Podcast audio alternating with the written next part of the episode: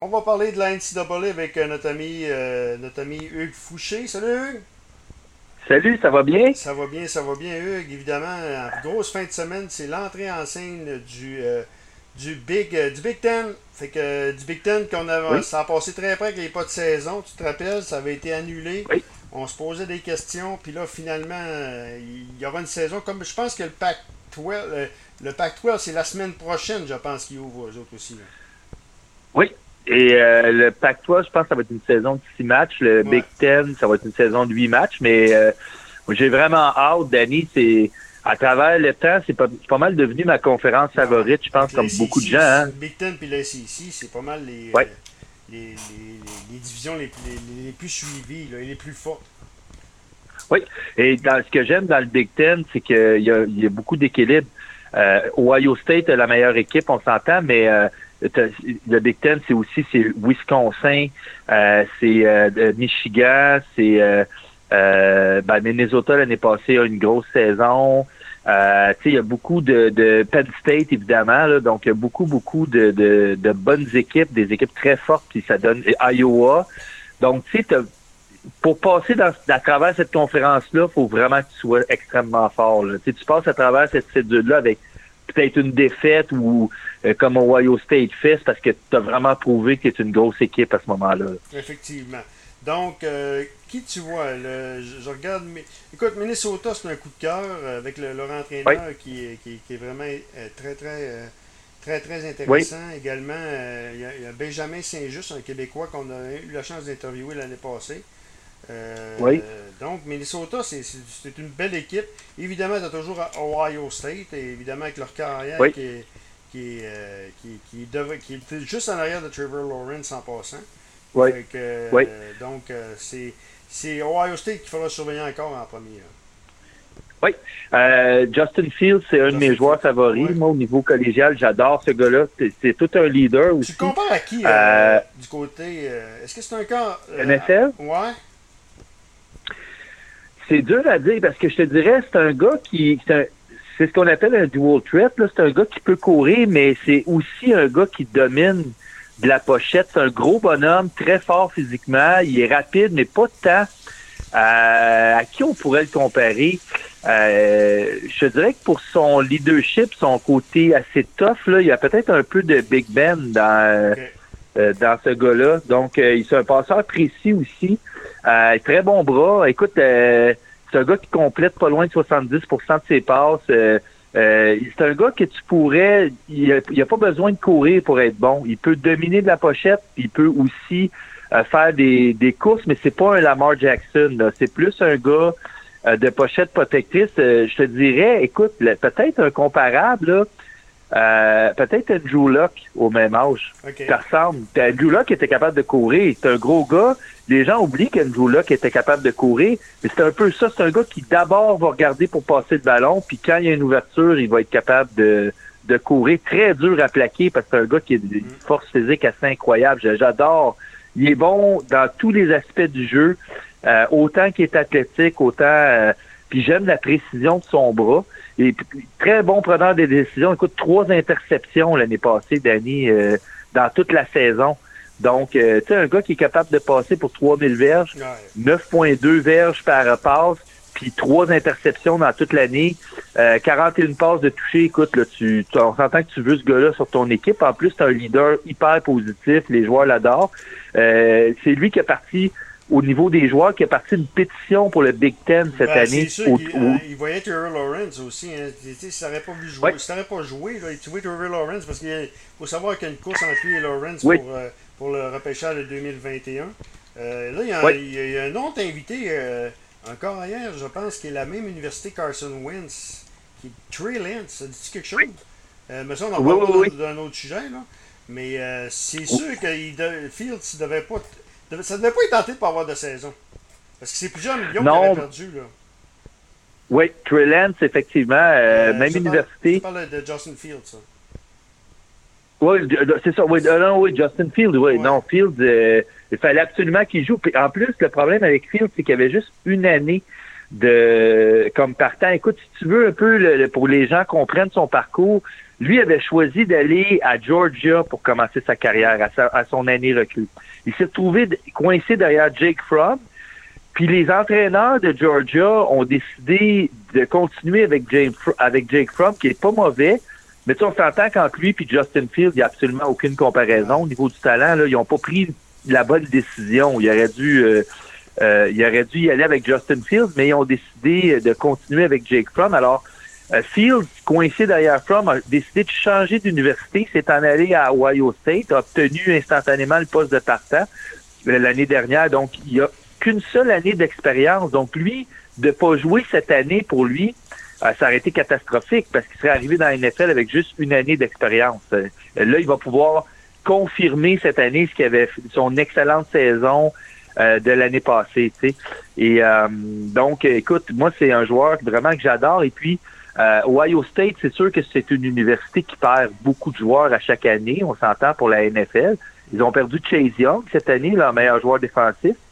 Mm. Ils ont par contre ajouté Trey Sermon dans le champ arrière, qui est un gars qui vient d'un transfert d'Oklahoma qui est excellent pour remplacer J.K. Dobbins. Et en tout cas, bref, c'est une équipe, ils sont forts partout, puis ça va être un plaisir de, de, de voir leur début de, de, saison là, en fin de semaine. OK, juste à regarder le match de demain, Michigan-Minnesota, c'est déjà un match important, le match au lieu de Minnesota. Euh, un est classé 18e, l'autre est classé 21e en début de, de, de, série.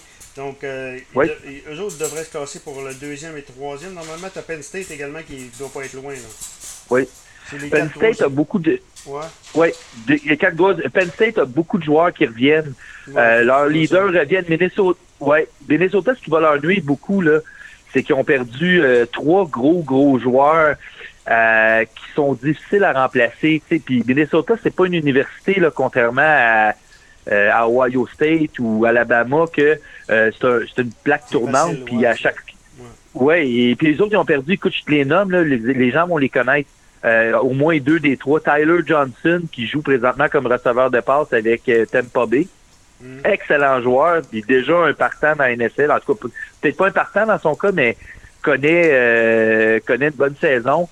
Antoine Winfield, aussi avec Tampa Bay, qui lui, ça, ça c'est irremplaçable pour une université comme Minnesota. Antoine Winfield, c'était de loin leur meilleur joueur.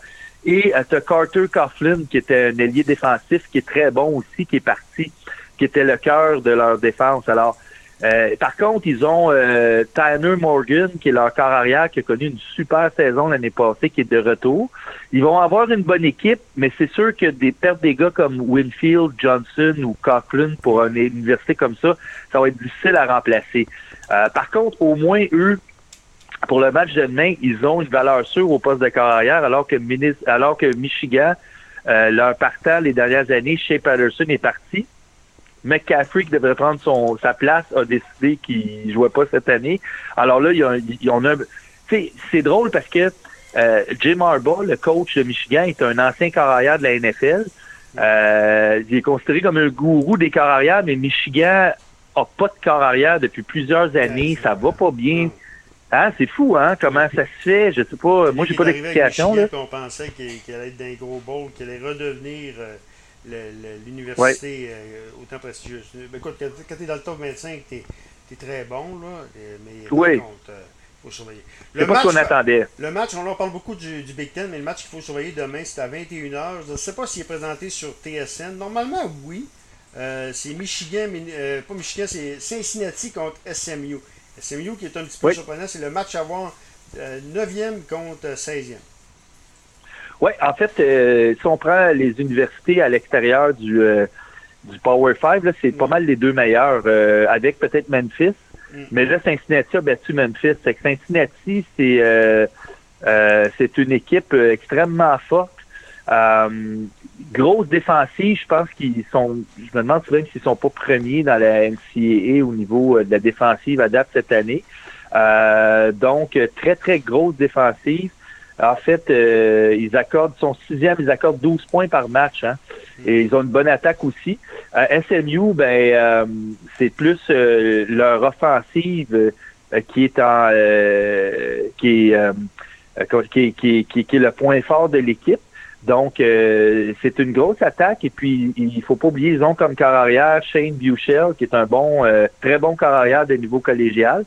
un gars qui pourrait éventuellement jouer dans la NFL. Donc, euh, ça va être un bon affrontement, effectivement. C'est un match aussi que je, je manquerai euh, assurément pas. Euh, je m'attends peut-être à ce que Cincinnati gagne, mais SMU est fort aussi. Là, mais si Cincinnati gagne, ils vont confirmer qu'ils vont être des, prétendants pour un gros bowl cette année. Effectivement. Et il y a un autre match demain à midi. J'ai vu ça passer. c'est probablement le troisième match à surveiller. C'est la Caroline du Nord, je crois, euh, qui, affronte, euh, qui affronte, qui affronte, euh, je vais dire ça l'instant même, North Carolina State contre l'Université de la Caroline du Nord, North Carolina State qui est 23e, North Carolina qui est 14e, c'est probablement le match à voir. Un bon match. Hey Hugues, bonne nouvelle pour les amateurs de, de la NCAA. RDS va, va se remettre à présenter des matchs 6 novembre. Donc ça, c'est une belle nouvelle. Évidemment, pour les gens comme moi qui parlent, qui malheureusement ne comprennent pas l'anglais, c'est une belle nouvelle. Donc, euh, écoute, euh, puis voir mes likes, là, euh, je pense que la NCAA est plus populaire qu'on pense au Québec. Est-ce que je me trompe? Ah oui, non, non, il y a, c'est que je suis d'accord avec toi, c'est que comment je peux... C'est compliqué la NCAA, il faut, faut comprendre. Il y a tellement d'équipes, il y a tellement de conférences. Mais un coup que tu as compris ça, que, les cinq grosses universités surveillées, euh, cinq grosses euh, divisions Power 5 après, euh, qui, qui, regroupent le Big Ten, Big, Big 12, Pac 12, SEC puis ACC, ACC et SEC. un coup que tu as compris ça, c'est plus facile. Ah oui, oui, écoute, c'est tout à fait. Puis moi, je pense que c'est que le, la clientèle de NCAA au Québec, c'est que c'est des gens euh, qui, qui vraiment ah. sur le football, la NCAA. C'est que je dis pas qu'il y en a, je sais pas combien il y en a, mais ceux qui l'écoutent, ils l'écoutent pour vrai. Ah oui, oui, puis, puis les gens qui aiment ça, ils suivent pour vrai. Hey, je peux-tu dire juste un petit mot sur Clemson? Oui. juste pour te dire, là, Clemson. on a parlé lundi, là. oui, oui. Puis là, ils jouent contre Syracuse, euh, ils vont les massacrer aussi. Mais comment t'aimerais avoir dans ton champ arrière un corps arrière qui complète 73% de ses passes avec 10,4 verges par tentative, 15 touchés puis une interception, 1500 euh, verges en, en 5 matchs, puis un porteur de ballon qui gagne 6,51 verges par ah. Course. sais, si tu remets le ballon à Travis Etienne, il gagne 6 verges par course, 6 verges et demi par course en moyenne. Puis si tu passes le ballon, tu gagnes 10,4 verges tentative en moyenne. Parle-moi d'une attaque explosive. Alors, euh, puis c'est une équipe qui marque Clemson 48 points par match et qui en accorde 12 par match. Alors, il faut que Ohio State euh, arrive parce que je te dirais que à part Alabama puis Ohio State, je vois pas qui pourrait donner un match à Clemson cette année. Non, non, non, c'est sûr. normalement, c'est une affaire. Quand tu un bon porteur de ballon, c'est une affaire faut, faut également souligner l'excellente ligne offensive.